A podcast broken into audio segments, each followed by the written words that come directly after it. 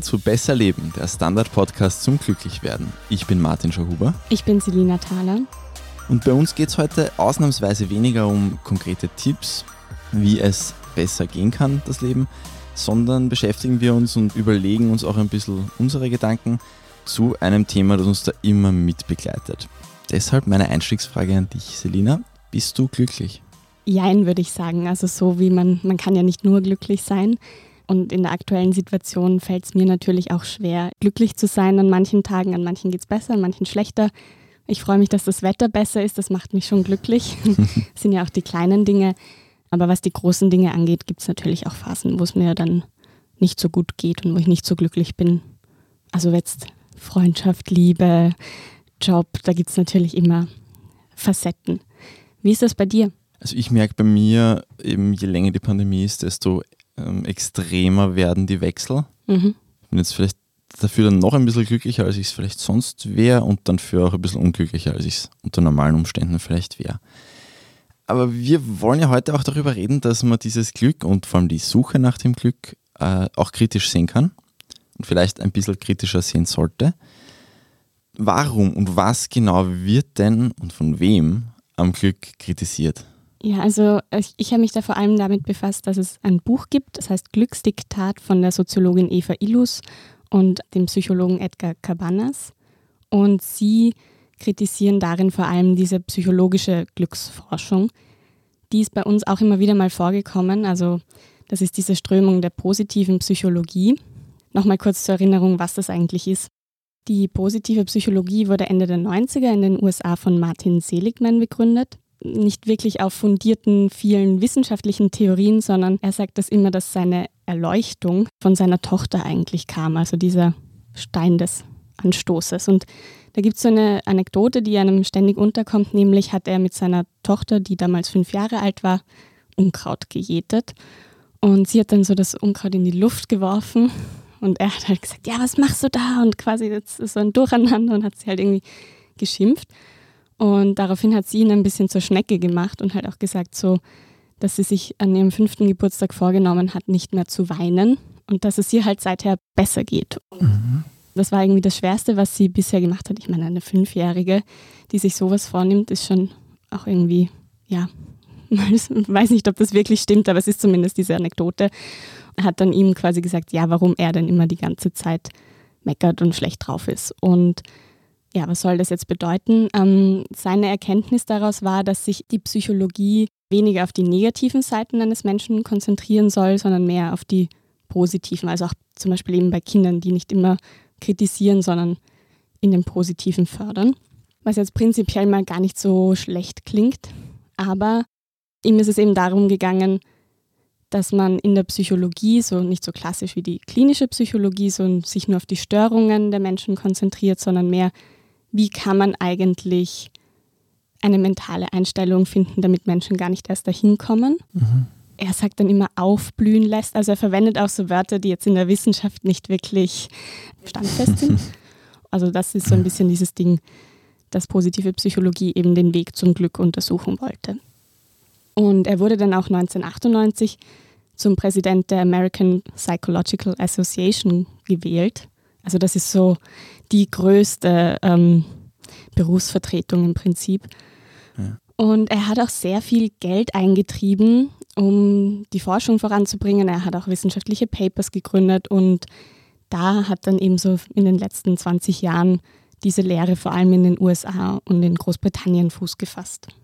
Und diesen Einfluss eben der Glücksforschung, das kritisieren jetzt Illus und Cabanas. Sie sagen, dass es in weniger als einem Jahrzehnt hat sich diese Forschung verzehnfacht. Auch in anderen Disziplinen, also nicht nur in der Psychologie, sondern auch in den Wirtschaftswissenschaften, also zum Beispiel in der Glücksökonomie, das gibt es auch, aber auch in der Bildungsforschung. Wir haben ja auch schon immer wieder mal, glaube ich, darüber gesprochen, dass Glück an Schulen unterrichtet wird, ja. aber eben auch in der Therapie, in den Politikwissenschaften, Sport, Design, also wir denken an den österreichischen Grafikdesigner zum Beispiel Stefan Sagmeister, der sich ja auch sehr viel mit Glück auch befasst hat. Aber auch die Neurowissenschaften und ganz wichtig, diese ganzen Managementstudien in Unternehmen. Also Unternehmensberatungen machen auch sehr viel mhm. zu Glück. Also es ist quasi überall. Ja. Trotzdem von allem, was du jetzt bis jetzt gesagt hast, ich hört sich ja jetzt nicht so schlecht an prinzipiell. Ich meine, dass man auch Menschen hilft, denen es jetzt nicht total schlecht geht in der Psychologie, ist ja ein Ansatz, der jetzt mal auf den ersten Blick nicht so schlecht klingt. Voll, aber wenn man sich jetzt diese Forschung genauer anschaut, dann ist es so, dass oft die angewendeten Methoden unsauber sind ähm, oder eben nur sehr kleine ähm, Studiengruppen sind. Das hatten wir auch schon mal bei der Dankbarkeit, wo wir eh auch eine Studie von Seligman ähm, angesprochen haben zu diesen Dankbarkeitsjournals. Mhm. Da zeigt sich zum Beispiel, wenn diese Studien wiederholt werden, dass nicht dieselben Ergebnisse rauskommen. So etwas zum Beispiel. Oder dass sehr ethnozentrische Behauptungen dem Ganzen zugrunde liegen. Es ist oft auch widersprüchlich und ja, es sollen auch Verallgemeinerungen drinnen sein. Und was auch noch ist, ist, dass eben diese theoretischen Konzepte, die dem Ganzen zugrunde liegen, nicht so haltbar sind oder oft einfach der menschlichen Persönlichkeit nicht gerecht werden. Also dass man so ganz ähm, banal einfach nur unterscheidet in optimistische Personen und pessimistische Personen und dazwischen gibt es keine Abstufungen. Das hatten wir in einigen Folgen. Unsere treuen Hörerinnen und Hörer werden sich jetzt wahrscheinlich erinnern, dass wir gesagt haben, ja, das geht sich von der Datenlage her nicht aus oder da hat man mal was anderes angenommen und ist dann draufgekommen. Die Forschungsdesigns haben ein bisschen gehatscht. Und das war tatsächlich auch einige Male aus Gegenden dieser positiven Psychologie. Ich würde das der Vollständigkeit aber schon auch dazu sagen, nicht nur. Mhm. Also auch andere Strömungen der Psychologie haben jetzt nicht nur die allerperfektesten Forschungsdesigns immer, auch oft aus Geldgründen einfach. Ja. Weil ja, man kann halt nicht immer mit tausend Leuten die Studie machen. Voll. Und ich glaube, das ist ja auch so ein bisschen ein Learning aus, dieser, aus diesem halben Jahr, in dem wir uns jetzt mit dem Glück beschäftigen, dass man eben auch vorsichtig sein soll, wenn man so Untersuchungsdesigns anschaut. Genau, das war das ist auch ein, als kleiner Nachtrag. Wir haben ein halbes Jahr Podcast ja. mit dieser Ausgabe. Auch ja. deshalb dieser, dieses Thema. Aber was so der zentrale Punkt eben in dieser Glückskritik ist, ist, dass eben die positive Psychologie davon ausgeht, dass jeder glücklich sein kann und dass das kein Luxus ist. Das klingt jetzt auf den, wenn man das das erste Mal hört, vielleicht gar nicht so falsch. Aber was da dahinter steckt, ist, dass du im Prinzip die Wahl hast, entweder zwischen Leid oder Glück. Und du bist allein dafür verantwortlich. Es ist quasi kein Schicksal, sondern man muss quasi innere Stärken mobilisieren und dann finden wir unser wahres Selbst. Und das geht dann auch oft einher mit so einer Definition eines guten Lebens. Also wenn du glücklich bist, dann führst du auch ein gutes Leben. Und das kann natürlich auch das Gefühl in einem entwickeln, wer nicht glücklich ist, ist selber schuld, ist eine Versagerin oder ein Versager. Und das Glück ist natürlich auch abhängig von historischen, sozialen und kulturellen Umständen, von der eigenen Stellung in der Gesellschaft oder überhaupt dem Machtgefüge in einer Gesellschaft. Also man kann das nicht so getrennt betrachten. Und deshalb sagen eben auch Kritikerinnen und Kritiker, dass so ein glückliches Leben, wenn man sich jetzt nur an diesem Glücksdiktat sozusagen orientiert, ist sehr mit dem Neoliberalismus verträglich. Also es ist im Prinzip das Idealbild eines guten Bürgers. So, ich muss mich selber mit mentalen Techniken so hinbiegen und regenerieren, dass ich dann in der Wirtschaft belastbarer bin, dass ich bessere Arbeit leisten kann, dass ich nicht ins Burnout schlittere und krank bin zum Beispiel und schließlich auch konsumiere. Also ja, meine ja. Leistung dann wieder in die Welt hinaustrage sozusagen. Das wird aber auch kritisch gesehen, weil gerade in der klinischen Psychologie geht es ja auch darum, oder bei der Therapie von Krankheiten, dass man letztlich wieder funktioniert, sage ich jetzt unter Anführungszeichen. Mhm. Jetzt sieht man schon, das ist so eine gewisse Kapitalismuskritik auch. Und das führt auch so zu einem Zwang der permanenten Selbstoptimierung. Das sprechen wir eh auch immer wieder mal an. So quasi, es geht nicht darum, immer noch besser, immer noch höher, immer noch glücklicher, zufriedener, gesünder zu sein, und ja, das kann natürlich auch Druck erzeugen, dass man immer das Gefühl hat, man ist unvollkommen und man genügt nicht. Ich glaube, das ist schon ja durchaus auch eine Sache, mit der sich viele Leute herumschlagen. Mhm. Und sei es aus so simplen Hintergründen wie Sport machen in der Pandemie. Ist ja, ja. vielleicht auch schon ein kleiner Startpunkt für viele. Okay, also Ilus und Cabanas kritisieren jetzt eben diese Individualisierung des Menschen anhand dieses, also quasi das Glück als Werkzeug, den Menschen nur als Individuum zu sehen und nicht als Teil eines riesigen Systems, das Einflüsse hat auf ihn. Ganz genau. Und jetzt, wenn man das jetzt zum Beispiel aus der Sicht einer Regierung ähm, sieht, dann würde das ja bedeuten, dass man die Verantwortung für das Wohlbefinden der Einzelnen abwälzt. Eben, dass man quasi nicht mehr dafür verantwortlich ist, dass es der Gesellschaft gut geht. Aber es gehört irgendwo beides dazu. Und vielleicht so ein Beispiel, um das noch auch zu verdeutlichen, wenn jetzt zum Beispiel eine Person in einem Unternehmen, also eine Mitarbeiterin oder ein Mitarbeiter unglücklich sind, dann würde das in dieser positiven Psychologie quasi so gedeutet werden, dann müssen sie sich eben ändern oder in der Kritik daran. Und nicht das Unternehmen oder die Führungskräfte oder die Kolleginnen und Kollegen, die sich irgendwie zum Beispiel toxisch verhalten und man sich deshalb mhm. nicht wohlfühlt. Oder auch, was ich mir dann noch gedacht habe, oft wird dann auch so in prekären Arbeitsverhältnissen, die werden ja auch immer mehr. Also ja. die Gig Economy, das sind zum Beispiel eben diese Essenszusteller oder Amazon-Botinnen, aber jetzt auch Menschen in der 24-Stunden-Pflege oder Leute, die auch nur für den Sinn arbeiten und sich selbst verwirklichen wollen und weniger fürs Geld, die werden ja alle irgendwo ausgenutzt von diesem System. Eben die Unsicherheit des Marktes wird auf sie abgewälzt, aller du kannst ja eh so flexibel arbeiten und dir die Zeit super einteilen oder alles nach deinen individuellen Bedürfnissen gestalten oder wir müssen dir nicht so viel Geld zahlen, weil du arbeitest ja sowieso nicht fürs Geld, sondern um dich selbst zu verwirklichen. Da Was in Wahrheit ja vorgeschobene Behauptungen sind, um einfach den Leuten weniger Geld zu zahlen und mehr Geld für sich zu behalten. Genau, aber immer auf Basis von diesem Selbstverwirklichung, glücklich mhm. sein und im Endeffekt dreht man sich im Hamsterrad und das führt dann vermutlich auch zu oder kann zu schädlichen psychologischen Folgen führen. Mhm. Ja, also warum erzähle ich das jetzt alles? Weil eben die beiden Autoren sagen, dass auch für die Gesellschaft gilt. Also das Glück oder dieses Streben nach Glück, dadurch, dass wir alle dann nur auf uns selbst schauen, lenkt von Ungerechtigkeiten ab und kaschiert soziale Missstände. Ja, also ich verstehe den Gedankengang dahinter. Ich finde auch teilweise dann schon ein bisschen übertrieben. Aber dass ich, ich habe das, ich habe eben auch ein bisschen da reingelesen und natürlich auch vieles auf unserem Podcast umgelegt quasi und auf unseren Umgang mhm. mit dem Thema. Und ich sehe das auch total als Problem, also dass, dass, dass die Gesellschaft respektive die Teile der Wirtschaft immer weniger Verantwortung für die Individuen übernehmen wollen. Mhm. Da finde ich aber schon auch die Differenzierung wichtig. Ja, also wir wollen schon mit den Gegebenheiten, die eben für viele Menschen sehr, sehr schwierig sind und noch schwieriger werden in den nächsten Jahren. Wir wollen mit denen halt besser umgehen können und glauben auch, dass es wichtig ist, eben da möglichst vielen Menschen so kleine Dinge vielleicht näher zu bringen, mit denen sie dann besser umgehen können. Das heißt aber nicht, dass wir jetzt die Gegebenheiten gut finden. Kommt ja auch manchmal zur Sprache. Mhm. Und was mir komplett gefehlt hat in dem Buch, war, dass man das Glück auch als etwas Kollektives sehen kann, finde ich. Und auch selbst wenn man es auf, auf den Individuen belässt, sagen kann, okay, es sollen sich alle glücklich fühlen. Und es kann auch das, finde ich, dann schon auch auf die gesellschaftliche Ebene gehoben werden und auf die staatliche Ebene. Und dass man das eben nicht nur als Einbahnausrede verwendet, sondern schon auch quasi einfordern kann in die andere Richtung. Auch wenn man daran glaubt, dass es eben das Glück ein Thema sein sollte, das die Gesellschaft beschäftigt, aber eben nicht nur jeden für sich, sondern es gibt Dynamiken und wir haben das ja auch oft gehabt, dass bei manchen Sachen eben zum Beispiel oft ist auch die Genetik schon ein großer Faktor, aber eben oft auch, wie man aufwächst. Mhm.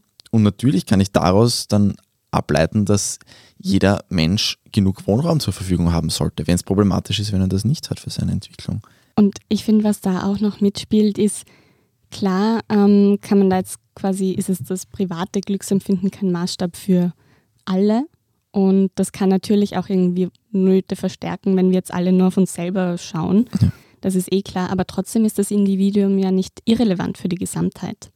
Also vielleicht sollte man sich da auch mehr Gedanken machen, wie man über das Glück des Einzelnen zu mehr Gerechtigkeit in der Allgemeinheit kommt. Ich denke mir das manchmal auch in eine ganz andere Richtung. Und zwar, das kommt auch ein bisschen aus der Empathierichtung. Die Menschen, die Probleme verursachen, durch Gier hauptsächlich in unserer Gesellschaft, was wollen die eigentlich und wie könnte man quasi, und denen geht es ja auch nicht so wahnsinnig gut oft, wie könnte man korrupten Menschen, die dem Staat Geld abzweigen, quasi was geben, durch das sie das nicht mehr machen müssen.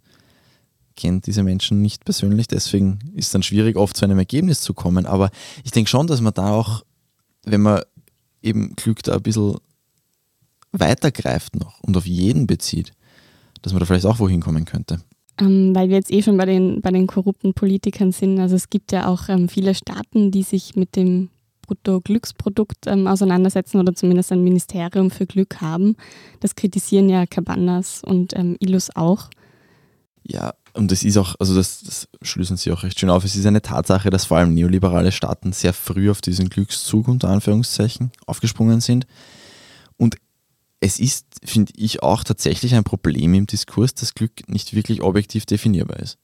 In mhm. der Praxis, wir kennen das aus tausenden Studien, läuft es dann meistens auf Selbsteinschätzungen hinaus. Also heute fühle ich mich glücklich auf einer Skala von 1 bis 10.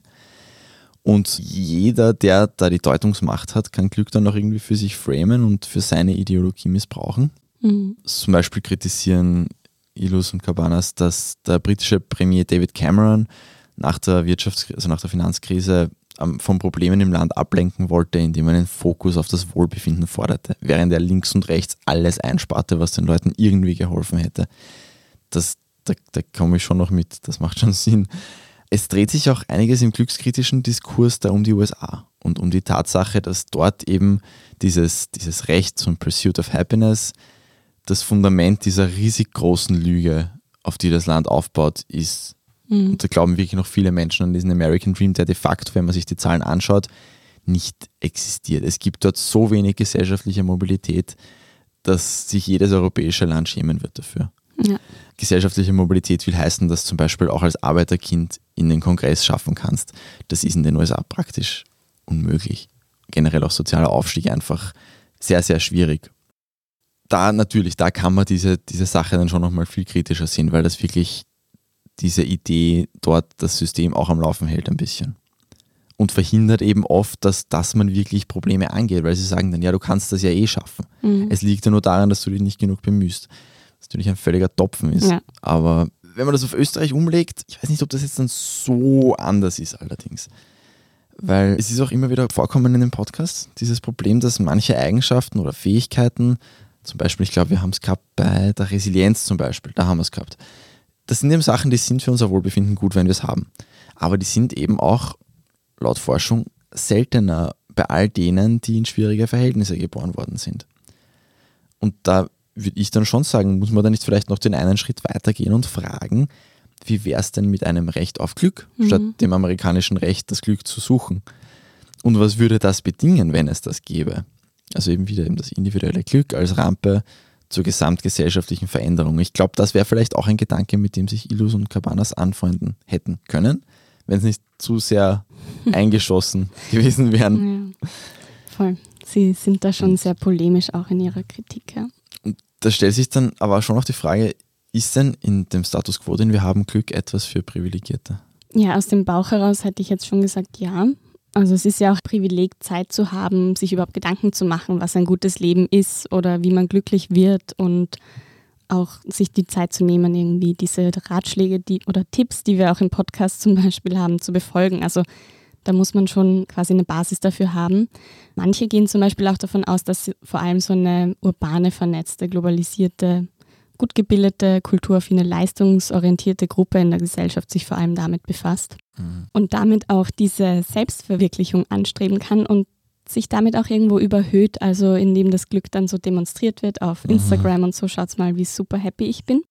Und ja, klar, bei dem amerikanischen Traum ist es ja auch so, dass eben nicht alle an die Spitze kommen, das System ist so aufgebaut, aber die Ungleichheiten betreffen natürlich auch das Glück. Also das hast du eh auch schon sehr gut ähm, zusammengefasst, dass es sehr wohl mit materiellen Ressourcen zusammenhängt. Und was ja auch noch etwas ist, die positive Psychologie hat so ein bisschen die Annahme, dass eh jeder glücklich sein kann, obwohl man zum Beispiel arm ist oder langzeitarbeitslos oder eben wohnungslos. Aber da stellt sich dann natürlich die Frage, bis wo ist das ein sinnvolles Konzept zu sagen, man kann quasi immer in jeder Lebenslage glücklich sein. Und da kritisieren eben auch die beiden Autorinnen und Autoren, dass das eben, wie schon angesprochen, dazu führen kann, dass man nicht mehr die soziale Frage stellt. Sie, es geht ja auch oft ein bisschen in die Kapitalismuskritik im Buch und es, Glück ist auch ein Business geworden. Mhm. Wer verdient denn ein Glück? Also prinzipiell werden die meisten unserer Emotionen zu Waren gemacht, also Sexualität, Hass zum Beispiel. Social Media bauen ja quasi darauf auf und machen Geld mit Hasspostings. Und eben auch das Glück. Also es gibt eine riesige Industrie an Ratgebern, Coaches, Beratung, ähm, Apps, Podcasts und so weiter dazu. Auch äh, der Begründer Seligman hat ordentlich viel Geld äh, mit Bestsellern verdient. Und auch die Forschung der positiven Psychologie wurde von Konzernen finanziert. Unter anderem hat, haben die auch mit der US Army ähm, zusammengearbeitet. Aber es gibt zum Beispiel auch ja, Coca-Cola, die in die Erforschung des Glücks investieren. Oder die Deutsche Post macht auch so einen Glücksatlas. Auch die UNO. Ähm, gut, die UNO ist jetzt nicht so eine äh, konzerngleiche Struktur wie Coca-Cola. Aber trotzdem, das sind dann oft eben diesen, diese Statistiken, dieses Land ist äh, glücklicher als das andere, was halt wenig aussagt, was du auch schon bei den Skalen angesprochen hast. Wie glücklich sind sie? Sagt ja keiner, dass das bei uns gleich, also so 1 bis 10 gleich empfunden wird wie ganz woanders. Mhm.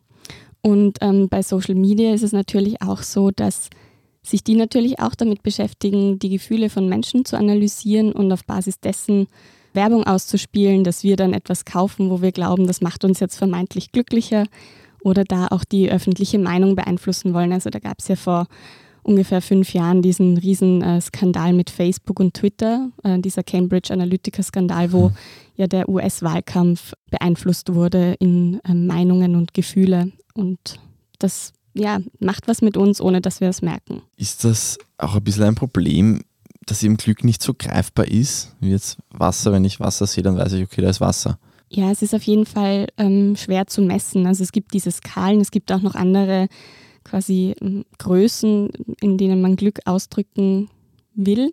Ja, aber das sagt halt wenig über das individuelle Glück aus. Und deshalb ähm, würde ich das eher so sehen, dass, und das ist ja auch ein bisschen ein No-Brainer, Glücksempfinden ist was sehr Individuelles.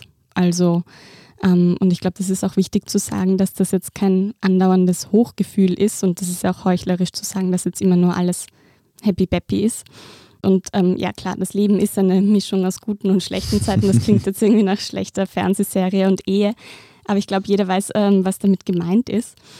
Um zu dieser Kritik an der positiven Psychologie zurückzukommen, was jetzt diese Gefühle, die wir schwer messen können oft oder schwer ausdrücken können, angeht, da ist es halt so, es wirkt ein bisschen so, als wären negative Gefühle nutzlos oder verachtenswert. Und da warnen eben auch Ilus und Cabanas, dass damit auch Mitgefühl und Mitleid abnehmen würden, wenn man sich eben nur auf das Positive ähm, konzentriert. Dabei sind ja Frustration, zum Beispiel Angst, Trauer oder Wut genauso ein, ein Teil von unserem Leben und können ja auch wichtige Antriebe sein, um was zu verändern an der aktuellen Situation. Also das hatten wir ja zuletzt bei der Motivation, aber auch beim ähm, Optimismus. Ich finde, was da auch noch hineinspielt, ähm, was diese Ratgeber betrifft, ist, es gibt ähm, einen österreichischen Philosophen, Paul Watzlawick, manche kennen ihn vielleicht, der auch diesen Anti-Ratgeber Anleitung zum Unglücklichsein geschrieben hat, wo er sich schon vor Jahren, ich weiß es jetzt nicht wie viel, aber es ist schon lange her, ähm, genau mit diesen Glücksratgebern auseinandergesetzt hat und dass die eben oft unglücklich machen, weil man ja immer nur den Weg zum Glück von einer bestimmten Person sieht und das ja gar nicht auf einen selber vielleicht so super umlegbar ist. Und das macht einen dann immer unglücklich, weil man dem irgendwie nicht genügen kann. Und ja, Glück wem anderen vorschreiben funktioniert auch nicht. Also wenn man jetzt bei diesen Größen ist und Staaten, die irgendwie ein Brutto-Glücksprodukt haben, das quasi wem vorzuschreiben, ja, man muss, glaube ich, viel mehr seinen eigenen Sinn finden und jetzt vielleicht nicht zu dem Glück der anderen nacheifern. Das ist ja auch ein ganz, ganz zentraler Gedanke unseres Podcasts, dass eben halt viele Kleinigkeiten gibt und manche funktionieren für die einen besser und manche schlechter, manche gar nicht. Das ist ja bei uns genauso. Und ja, dass man eben in möglichst vielen Kleinigkeiten vielleicht Sachen findet, mit denen es einem dann einfach ein bisschen besser geht, mit mhm. denen man ein bisschen weniger frustriert ist, ein bisschen weniger gestresst ist. Es muss eben nicht immer gleich das, okay, so, nur so und nur so kannst du jemals wieder Glück empfinden sein.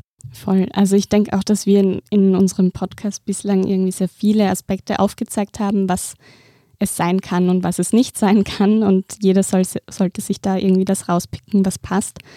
Und das Ganze irgendwie auch auf jeden Fall kritisch sehen. Hast du dich, dass ich das getan habe, ist schon ein bisschen rausgekommen. Hast du dich bei der Lektüre dieses Glücksdiktatbuches an etwas gestoßen? Der Glücksforschung wird so eine gewisse Allmacht zugeschrieben und ich ähm, würde schon auch hinterfragen, ob das wirklich so ist. Ähm, klar gibt es das und es wird auch kapitalisiert und instrumentalisiert, aber zum Beispiel ähm, diskutieren sie gar nicht, wie man jetzt besser damit umgehen soll oder ja, dass es eben so sehr tendenziös quasi kritisiert wird und am Ende steht eigentlich nur, wir brauchen einen kritischeren Glücksbegriff. Mhm. Und der soll dann wie ausschauen? Den müsste man noch äh, verhandeln. Okay. So habe Das ich das ist dann das verstanden. nächste Buch. genau. Und du? Ja, also eben, für mich hat sich wirklich phasenweise, vielleicht zu sehr aus meiner persönlichen Perspektive, aber für mich hat sich so gelesen, teilweise als wäre es etwas Böses, möglichst gut mit seinem Leben in dieser ja definitiv ungerechten Gesellschaft umgehen zu wollen. Als wäre quasi der endlose Leidensdruck bis zur Weltrevolution der einzige zulässige Weg. Das ist für mich ein bisschen der Kern der ganzen Sache, weil ja, ich finde die Machtverteilung auf dieser Welt wahnsinnig schlecht. Sowohl in unserer Gesellschaft als vor allem auch global. Und ich glaube durchaus, dass es aber eine Balance zwischen dem trotzdem jetzt möglichst gut leben und gleichzeitig ein Bewusstsein haben, dass es besser sein müsste, braucht. Und natürlich hier sprechen privilegierte Menschen Mhm. zu größtenteils wahrscheinlich auch überdurchschnittlich privilegierten Menschen, das ist mir schon klar. Aber trotzdem glaube ich, dass eben schon einen Wert hat, wenn ein Mensch eine Sache findet, mit der er sich ein bisschen besser fühlt. Also ich glaube, auch wenn es den Leuten besser geht, wird das jetzt, senkt das nicht so das Bewusstsein dafür, dass vielleicht irgendwann doch Änderungen brauchen wird. Ja. Vor allem ja jetzt Automatisierung, Klimakatastrophe und so weiter. Ich glaube nicht, dass da jetzt dann weniger Druck gibt, nur weil die Leute ein bisschen länger schlafen oder eben zwei, drei kleine Sachen gefunden haben, mit denen es ihnen besser geht. Es ist halt auch immer die Frage, was dann wirklich unter diesem Glück verstanden wird. Und das Ja. wird halt auch nicht so genau definiert. Ja. Also was die Glücksforschung sagt, ist. Und, und ich meine, wissenschaftlich ist Glück ja einfach ein Hormoncocktail, wenn man es ganz Mhm. genau nehmen würde, aber das ist halt auch schwierig dann jedes Mal festzustellen. Allem, wir wissen ja auch nicht, ob sich Glück wirklich für uns alle gleich anfühlt. Also ich weiß nicht, ob sich mein Glück anfühlt, wie sich dein Glück anfühlt. Nein, wir können es ja immer nur vermuten und wir glauben dann immer, mein, also dein Glück ist so wie mein Glück, aber das muss es ja nicht sein. Und, und doch weiß jeder sehr genau, wie sich sein Glück anfühlt. Mhm. Deswegen ist es ja auch sinnvoll, sowas zu erforschen, indem man 100 Leute fragt, du machst A, wie glücklich fühlst du dich jetzt? Du machst B, wie glücklich fühlst du dich dann? Dass man zumindest, man kann ja immer nur den Schnitt herausfinden. Ja. Wir haben jetzt genug über Glückskritik und die Kritik daran geredet, machen jetzt eine kurze Pause und dann geht es noch darum, was wir eigentlich aus den bisherigen Podcasts mitgenommen haben. Guten Tag, mein Name ist Oskar Bonner. Wenn man in stürmischen Zeiten ein wenig ins Wanken gerät, den eigenen Weg aus den Augen und die Orientierung verliert, dann ist es sehr hilfreich, wenn man etwas hat, woran man sich anhalten kann. Der Standard, der Haltung gewidmet. Jetzt gratis testen auf Abo der Standard AT.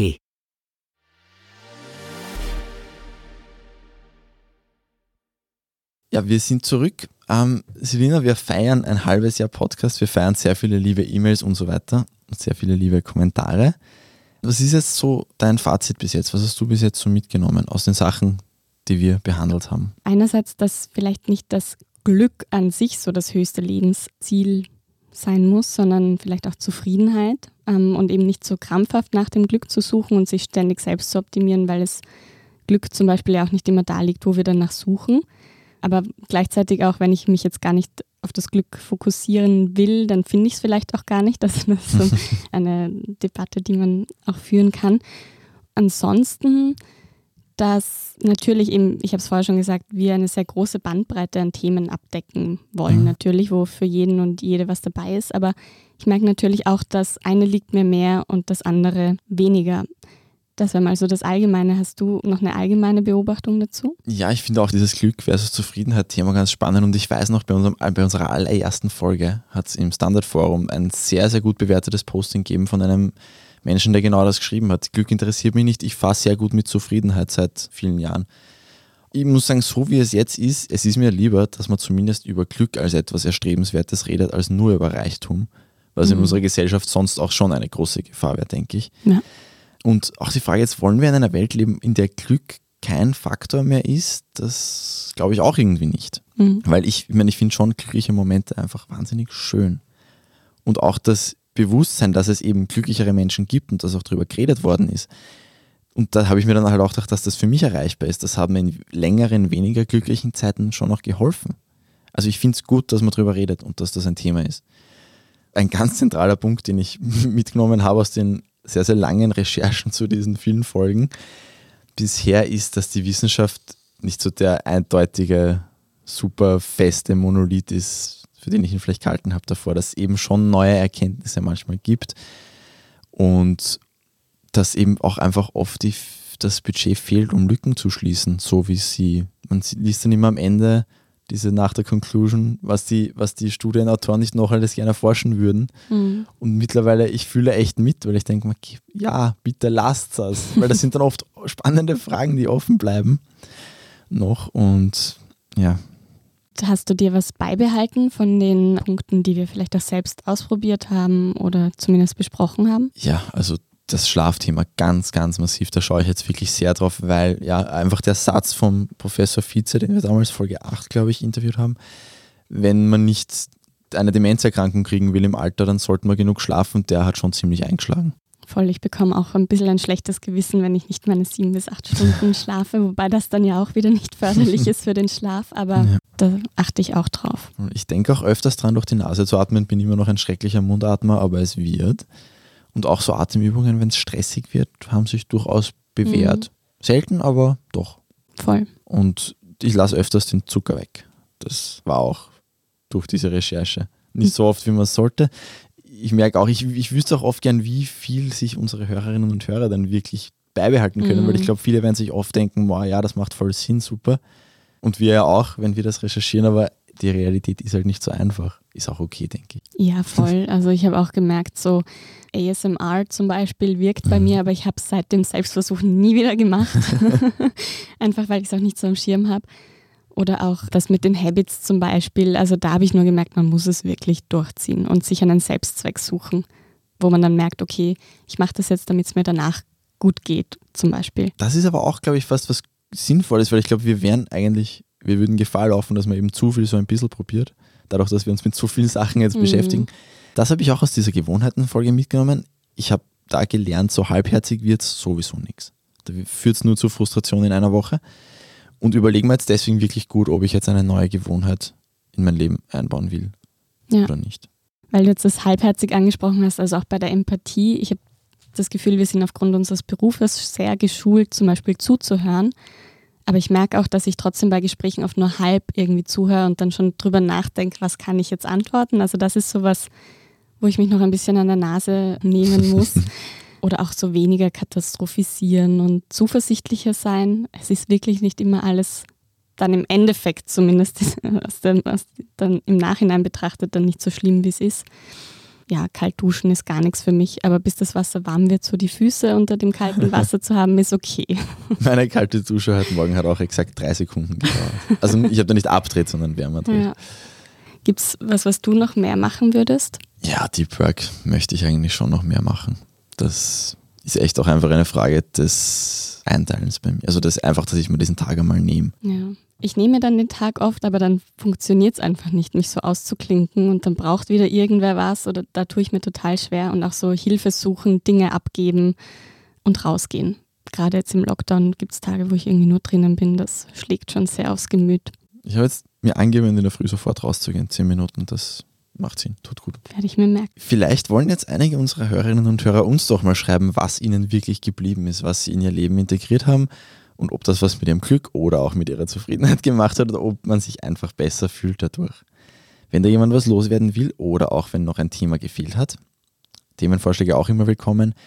Uh, unsere E-Mail ist besserleben.derstandard.at, also alles zusammengeschrieben, besserleben.derstandard.at. Wir freuen uns schon auch immer, wenn wir hören und kriegen auch viele E-Mails. Ja, voll. Brauchen manchmal ein bisschen zum Antworten, aber wir antworten. Aber wir beantworten sie. Vielleicht zum Schluss noch der weltweite Glückstag ist schon sehr bald, nämlich am 20. März, falls das irgendwer feiern will oder sich zum Anstoß nehmen will, um ähm, nochmal in unsere Folgen reinzuhören. Dann abonniert uns doch gern auf Apple Podcasts und Spotify und überall sonst, wo es Podcasts gibt. Gebt uns auch gerne eine 5-Sterne-Bewertung. Das war Besser Leben, der Standard-Podcast zum glücklich und vielleicht auch zufrieden werden. Baba. Und bis nächste Woche.